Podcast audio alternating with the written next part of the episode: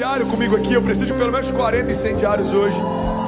Eu não sei se você reparou, mas a gente expandiu a igreja e a gente já está full house, já tem gente lá na arquibancada no final. Então a gente precisa aumentar o número de incendiários para equilibrar aqui com o número de visitantes, ok? Você está comigo? Bom, uh, hoje eu não, eu não, vou trazer uma, um sermão, eu quero trazer só uma reflexão, porque a gente vai ter um momento ainda com. Obrigado pelo ar, glória a Deus por isso. A gente vai ter um momento ainda profético com a Bethel, mas a gente teve nessa semana uma perda que foi notícia em todos os jornais. E se você ainda não sabe, ah, essa semana aconteceu um acidente e uma, uma artista super famosa no Brasil, e mais do que isso, ela, é, ela tem um carisma, até com pessoas que não curtiam necessariamente o seu estilo musical, que é o meu caso, mas o carisma dela é algo que é inquestionável. Ah, e pela manhã eu lembro de ter visto a, a notícia: caiu o avião da Marília Mendonça, mas ela e todos os passageiros estão bem. Eu acho que 20 minutos depois aparece a nota de falecimento e a única frase que para mim ficou muito claro o tempo inteiro, eu pensei nisso, é que a vida é um sopro. Talvez você tenha pensado nisso nessa semana, talvez você tenha lido alguém que falou sobre isso essa semana. E se você não teve essa oportunidade, eu quero através da reflexão de hoje gerar essa oportunidade da gente refletir. A vida é um sopro. Você pode declarar isso comigo? Diga: a vida é um sopro. Isso não é ah, não é um pensamento negativo ou vitimista, não é um, um sentimento de, de se sentir menor do que realmente somos, é só uma forma da gente refletir o quão limitado é a nossa matéria. Isso faz com que a gente perceba o quão poderoso é a eternidade. Eu queria te pedir em nome de Jesus a não se distrair, olhar para cá. Eu queria pedir para que nenhum voluntário se mova. Porque todas as vezes que a palavra é liberada, só existem dois caminhos. Não tem neutralidade no reino. Quando a palavra é liberada, ou ela traz juízo, ou ela traz salvação. E eu quero construir com você uma ponte para a eternidade. Tem pessoas que vão acessar a eternidade hoje através de uma rendição total a Jesus. Você está comigo? É para isso que isso que Deus chamou a gente. É para isso que Ele estabeleceu a igreja. É uma agência do, do céu na terra ah, como alguém que libera bilhete para a eternidade. A diferença é que você não precisa pagar por ele. Jesus já pagou. Já está pago, amém? Então tem uma passagem que está em Tiago 4,14, diz assim: Vocês não sabem o que acontecerá amanhã. O que é a sua vida? Vocês são como a neblina que aparece por um pouco e depois se dissipa. E eu lembro que essa passagem me marcou porque eu li num livro de alguém que foi um dos mestres que ajudou a construir a minha cosmovisão, os meus fundamentos da fé, que é o pastor Drummond Lacerda. Tem um livro dele que ele fala exatamente sobre isso. A vida é como um homem que acorda pela manhã, olha pela janela, tem serração lá fora. Ele vai para a cozinha, prepara um café e quando ele volta, a neblina já se foi. Essa é a duração da nossa história comparada com a eternidade de Deus. É um sopro, passa muito rápido. E eu queria de verdade que você deixasse essa palavra construir algo em você. Pastor, você não acha que vai ficar muito down? Não, down é alguém que poderia ter ouvido falar sobre a eternidade através da minha vida, não ouvi porque a gente usou o púlpito para qualquer outra coisa. Isso é down. A gente está exercitando aqui, manifestando o ministério da reconciliação. A Bíblia diz: fomos reconectados com Deus através do sacrifício físico de Jesus. Mas não só isso recebemos também o ministério da reconciliação, através do qual Deus nos convida agora para sermos canais para a eternidade. Você é uma ponte que leva pessoas para a eternidade. Sabe, sacerdote, se eu não me engano no latim, na sua origem, significa pontífice. Pontífice nada mais é do que construtor de pontes. Todo sacerdote tem o ofício de construir pontes. Nós somos, depois da nova aliança, estabelecidos como reis e como sacerdotes. Nós governamos na terra e nós apontamos para o céu. Nós governamos na terra e nós levamos pessoas para os céus. Esse é o ministério que Deus confiou para você. Você é um construtor de pontes. Quando você abre a sua boca e fala de Jesus para alguém e essa pessoa é tocada pela vida de Deus, você construiu uma ponte conectando essa família com a eternidade. Você está comigo? E é sobre isso que eu quero falar nessa manhã. A vida é um sopro, irmão. A vida é um sopro. Alguns momentos que a Zinha já até me questionou por falar tanto isso. Amor, você não acha que você fala demais sobre isso, sobre a experiência de quase morte, repensar e, e tratar todos os dias como se fossem os últimos? Mas cada dia mais, em especial nesses últimos dois anos que estão sendo insanos, eu nunca vi a gente perder tanta gente especial como nesses dois anos. Pessoas da família, pessoas próximas, pessoas que são ah, referências para a nossa geração. 2019, 2020 e agora o finalzinho de 2021 é uma janela na história da nossa geração que precisa ser levada em consideração. Eu, eu sempre penso nessa perspectiva, irmão. Como eu não sei quando vai ser o último dia, eu preciso tratar todos eles como se fosse a última vez, porque um dia eu vou acertar. Para para pensar. Quem estava no último show da Marília Mendonça não tinha ideia que aquele seria o último show. Para para pensar. Ela não tinha ideia que aquele seria o último show. E a pergunta que eu sempre me faço quando eu vou pregar a palavra em especial é: se eu soubesse quando seria a minha última mensagem, o quanto eu me entregaria nela? Então, como eu não sei, eu preciso me entregar como se fosse a última vez, todas as vezes. Se aquela fosse a última vez, quão diferente seriam alguns abraços que a produção daria nela?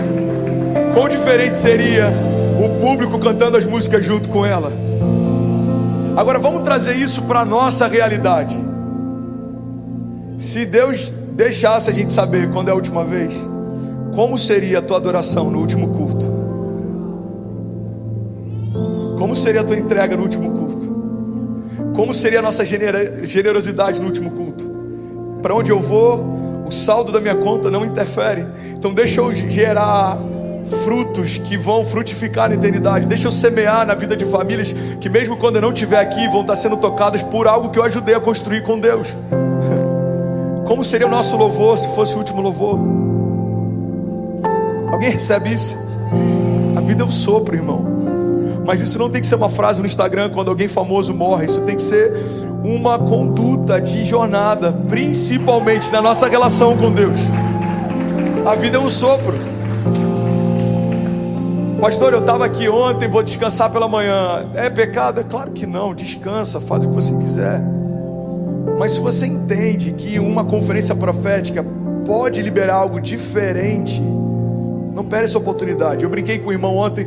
Ele falou, pastorzão, vou chegar cansado em casa, não sei se eu consigo vir de manhã. Eu falei, quando você está em viagem, como é que você faz? Você acorda cedo, toma café e você quer aproveitar, porque você só tem mais dois dias de viagem. Eu lembro quando eu vinha para a América, quando eu vinha a primeira vez, eu vim com, eu estou com 33, acho que eu vim com, sei lá, 28 anos, a minha primeira vez aqui. E aí acabava o dia, não tinha mais nada, restaurante fechado, não tinha atividade. Eu lembro que a gente falava, e aí, vamos fazer o quê? Vamos para o Walmart, que é 24 horas. Vamos, vamos competir com aqueles carrinhos elétricos. A gente competia nos corredores, a gente jogava basquete lá na sexta. A gente se fantasiava com as fantasias do Walmart. A gente queria aproveitar cada minuto. Por quê? Porque daqui a três dias a gente embarca de volta. Porque daqui a dois dias a gente embarca de volta. Agora, em algum momento a gente vai embarcar de volta. Eu lembro que eu preguei semana passada, irmão. Semana passada eu falei, olha que incrível isso. Eu falei, gente. É incrível quando Deus cura. O que a gente não pode esquecer é que a cura, mesmo sendo poderosa, ela é limitada. Porque Deus curou meu coração há cinco anos atrás, mas em algum momento, algum dia, Ele vai parar de bater. Chegou a minha vez. Pode ser daqui a 60 anos, daqui a 20 anos, daqui a dois anos, eu não sei. Mas algum dia ele vai parar de bater. Então guarda isso. A cura que toca o físico é poderosa para testificar, edificar, apontar, revelar, manifestar, mas a salvação continua sendo o maior milagre liberado por Deus debaixo dos céus e sobre a face da terra. Que o meu corpo vai morrer um dia, mas o meu espírito, estando em Deus, permanece com Ele para sempre. É por isso que a gente foi chamado, irmão anunciar o ano aceitável do Senhor, o ano em que cativos serão libertos, enfermos serão curados e filhos voltam para a casa do Pai. Às vezes a gente tem um pensamento equivocado sobre a eternidade, e tem muita gente que acha que a eternidade começa quando a gente morre. Eu queria compartilhar isso com você. Você está comigo? Alguém está recebendo algo de Deus? a, a eternidade não começa quando você morre. A eternidade já está acontecendo. Olha para mim. A eternidade já está acontecendo. O timer já foi ativado. O que vai diferenciar quando a gente morrer é para onde a gente vai. Deus está dizendo: você pode escolher o que você quiser, você pode fazer o que você quiser, mas ainda assim Ele fala: mas escolha a vida. Você pode escolher o caminho que você quiser, mas me escolha. Já me perguntaram, pastor, se Deus é tão poderoso, por que, que Ele não destruiu o inferno no princípio? Irmão, porque a relação com Deus tem que ser uma escolha, não é falta de opção, é uma opção. Qual seria a graça de escolher a Ele se não tivesse nenhuma outra opção? Para mim, fundamentalmente, não tem sentido. Eu estava até falando com o Steph esses dias, com algumas pessoas do Steph. Por exemplo, descontar o dízimo em folha, para mim não faz sentido. Porque qual é o poder de um princípio que eu cumpro se eu não tive nenhuma oportunidade de quebrá-lo? Não tem como eu não dizimar, porque é descontado em folha. Então, como que esse princípio tem força se não havia uma oportunidade de não cumpri-lo? Princípio tem força quando eu poderia escolher qualquer outra coisa, mas eu escolho o princípio. A minha relação com Jesus tem força quando eu poderia ter me relacionado com qualquer outra coisa, mas eu escolho Jesus. A minha jornada com Deus tem força quando eu poderia ter escolhido escrever qualquer outra história, mas eu escolhi a história que Ele escreveu para mim. Foi uma escolha. Agora não vivo mais eu, mas Cristo vive em mim. Você está comigo? Faz sentido. É por isso que a fidelidade é tão poderosa. Você poderia ter escolhido qualquer outra pessoa, mas você escolheu mais um dia. Uma pessoa que que Deus deu para você, e no dia seguinte, de novo, no dia seguinte, de novo, é um princípio. Eu lembro que eu compartilhei uma, um pensamento do, do Francis Chan, se não me engano, alguns meses atrás, e ele fala que é louco como que a maior parte das perguntas que nós pastores recebemos hoje sobre o céu são pessoas com medo de ir para o inferno. Então, perguntou como eu faço para não ir para o inferno, o que eu preciso fazer para conseguir ir para o céu, quais são os limites que eu posso tramitar sem perder a salvação, ou enfim, eu não vou entrar nessa questão de doutrinar se se perde ou não. O ponto é que a crise da nossa geração é que a maior parte das pessoas tem buscado o céu só como um livramento para não ir para o inferno. Mas o céu não deve ser um lugar desejado, porque a gente não foi para um lugar pior. O céu só tem graça porque Deus está lá. Porque qualquer lugar sem Deus se torna um inferno, qualquer lugar com Ele se torna céu. Você está comigo? Jesus resistiu no meio do deserto. Era calor, ele estava com fome, estava sendo tentado não por um principal da potestade, pelo próprio Satanás. Mas ele resiste no deserto. Adão se pede no paraíso lugares se tornam especiais por quem está lá, irmão. O céu é o lugar que eu desejo estar, porque o meu Pai está lá. Você está comigo? Diga amém. A vida é um sopro, irmão. Romanos 5,17. É por isso que eu queria ficar só na reflexão. Que se deixar, eu vou direto. Eu tenho mais quatro minutos. Alguém está recebendo algo de Deus?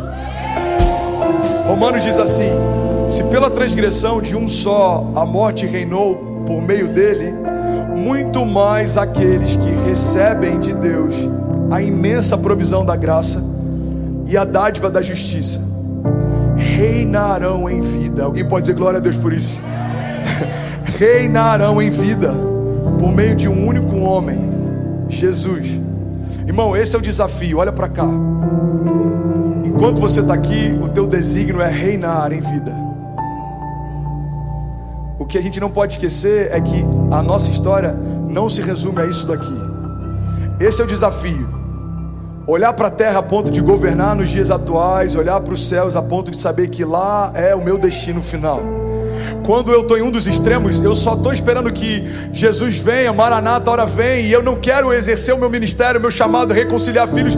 É como alguém que não toca naquilo que está morto por medo de se contaminar. A igreja por muito tempo foi assim.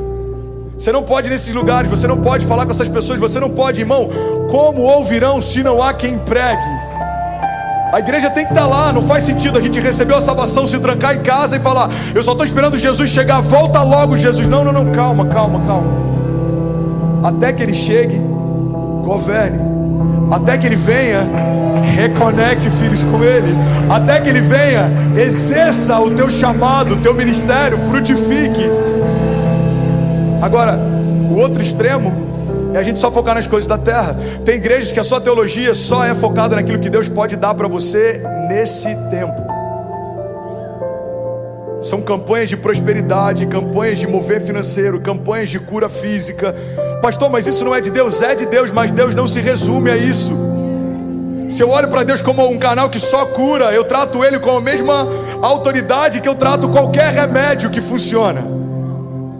Se a minha relação com Deus é pautada só em provisão financeira, eu olho para Ele como qualquer empréstimo disponível no banco. Irmão, Deus não é só aquele que cura, Deus não é só aquele que provê, Deus não é só aquele que me guarda, Deus não é só essas coisas. Antes de todas as coisas, Ele é aquele que se entregou por mim. Aquela coroa era minha, aquela cruz era minha. E porque a minha maldição foi sobre Ele, a bênção dele veio sobre mim. Tenho acesso à provisão porque antes eu fui salvo. Eu tenho acesso à cura porque antes eu fui salvo. Eu tenho acesso à liberdade porque antes eu fui salvo. Eu tenho acesso à paternidade porque antes eu fui salvo. Eu tenho acesso ao reino porque antes eu fui salvo, irmão. O maior milagre do evangelho é um escravo se tornar filho. Não é alguém pobre se tornar empresário. É alguém pobre se tornar empresário. Eu tinha dez empresas, fali e Deus restaurou. Eu tinha dois negócios, agora é uma multinacional. Isso é bom, mas uma teologia pautada em coisas da terra nos faz esquecer dos céus. Esqueceram de falar do céu, irmão. Então guarda isso, declara isso comigo. Diga: Eu fui destinado a reinar. Diga: Eu vou reinar na terra, mas os meus olhos estão firmados nos céus intercessores. Eu já falei sobre isso aqui. O que é um intercessor? Intercessão significa entre sessões. Todos somos intercessores. Governamos na terra, apontamos para os céus. É de lá que vem o meu socorro. Eleva meus olhos aos montes, de onde vem o meu socorro? O meu socorro vem do Senhor, que fez os céus e a terra, e me chamou para governar com Ele nos céus e na terra. Filipenses 3:20, eu estou finalizando e o music pode subir, diz assim: A nossa cidadania, porém, está nos céus, de onde esperamos ansiosamente um Salvador, o Senhor Jesus Cristo, pelo poder que o capacita a colocar todas as coisas debaixo do seu domínio ele transformará os nossos corpos humilhados para serem semelhantes ao seu corpo glorioso. Essa hora que alguém glorifica, essa é a hora que a gente celebra. Eclesiastes 3,11 diz: Porque Deus pôs no coração do homem um anseio pela eternidade. Olha para mim, abaixa só um pouquinho o volume aqui da guitarra. Olha para mim, olha para mim. Você sabe por que, que a gente está tão ansioso? Porque Deus colocou em nós o anseio pela eternidade. Só que a gente está tentando preencher esse anseio com coisas que são temporárias. E não preenche.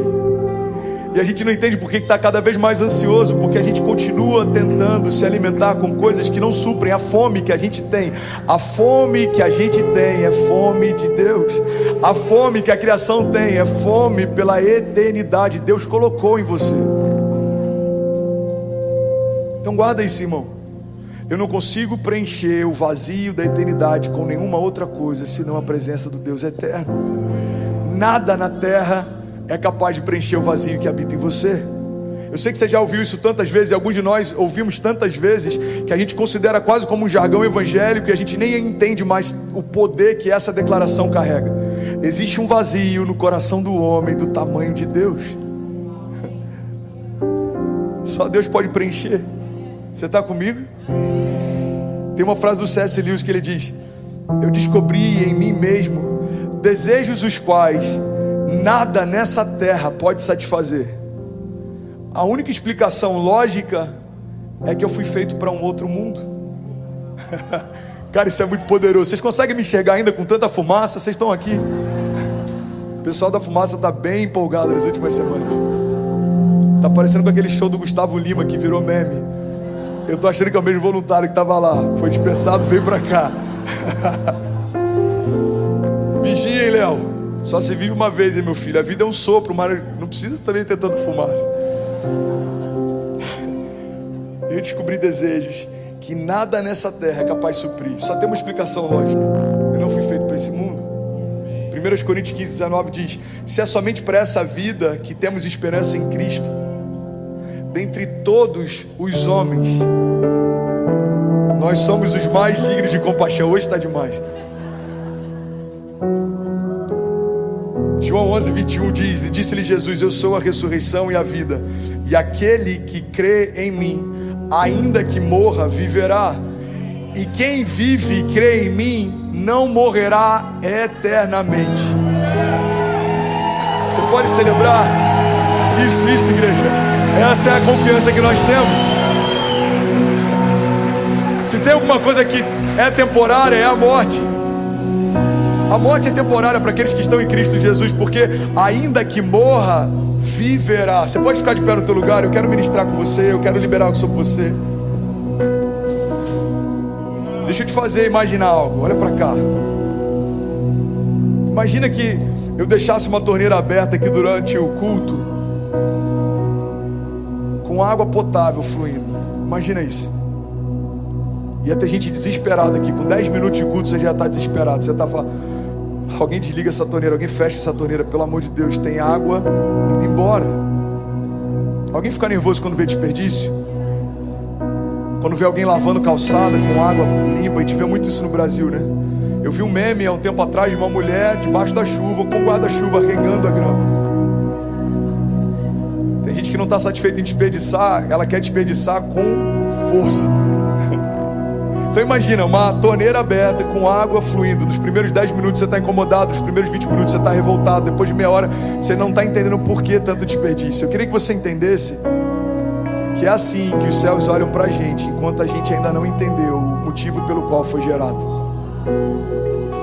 Enquanto a gente não entrega a nossa vida para Jesus, é um desperdício que a gente está fazendo. Tem vida se esvaindo, quando na verdade o que Deus tem para nós, irmão, é superior a tudo que você já experimentou até aqui. E é isso que eu vim ministrar nessa manhã. Se a vida é um sopro, eu não quero perder mais nenhum fôlego para me render para Ele completamente. Se a vida é um sopro, eu não quero perder mais nenhum culto. Eu não quero perder mais nenhuma oportunidade de adorá-lo. E deixa eu fazer um convite para você, deixa eu alinhar o coração. Se tem alguém que está aqui, talvez o teu coração se fechou para algo que eu falei, algo que você não concorda com a administração ou com o louvor, algo que você não concorda com voluntários, deixa eu te fazer um convite. Saia e plante raízes no lugar onde teu coração está sendo alimentado, porque a vida passa rápido demais para a gente perder tempo tolerando o que deveria ser celebrado. Você está comigo? Guarda isso, eu estou ministrando. Nenhum pastor que não tem um coração saudável falaria o que eu estou te falando, irmão. Se você entende que existe algo de Deus, que Deus trouxe você para esse lugar, que Deus quer plantar você nesse lugar, então firme estacas, estabeleça raízes. Mas se não é esse lugar, se não conectou, se os teus filhos não estão sendo bem alimentados, se o teu coração não está sendo preenchido, irmão, a vida é um sopro, não perca tempo. Eu quero declarar sobre você: você nunca mais vai ficar onde você é tolerado. Deus não te chamou para ser tolerado, Deus te chamou para ser celebrado. Você não vai administrar problemas. Problemas não são para ser administrados, problemas são para ser resolvidos. Você não vai olhar mais para o Evangelho como uma anestesia para sua dor. O Evangelho não é para anestesiar sua dor. O Evangelho é cura sobre toda dor. Não é feridas que não doem mais, são feridas que não estão mais abertas. E aí, tudo bem? Você acabou agora de assistir um vídeo. Se você ainda não está inscrito, já se inscreve também no nosso canal, ativa esse sininho aqui embaixo de notificação e toda vez que eu fizer uma live ou estiver transmitindo uma mensagem ao vivo, você vai ser um dos primeiros a saber. Mas eu deixei mais duas indicações aqui que eu espero que façam muito sentido para você. Então já aproveita e clica para assistir a próxima mensagem, beleza? Seja bem-vindo ao time de incendiários e eu espero de verdade que essas mensagens mudem a sua vida como elas têm mudado a minha também. Até a próxima. Valeu!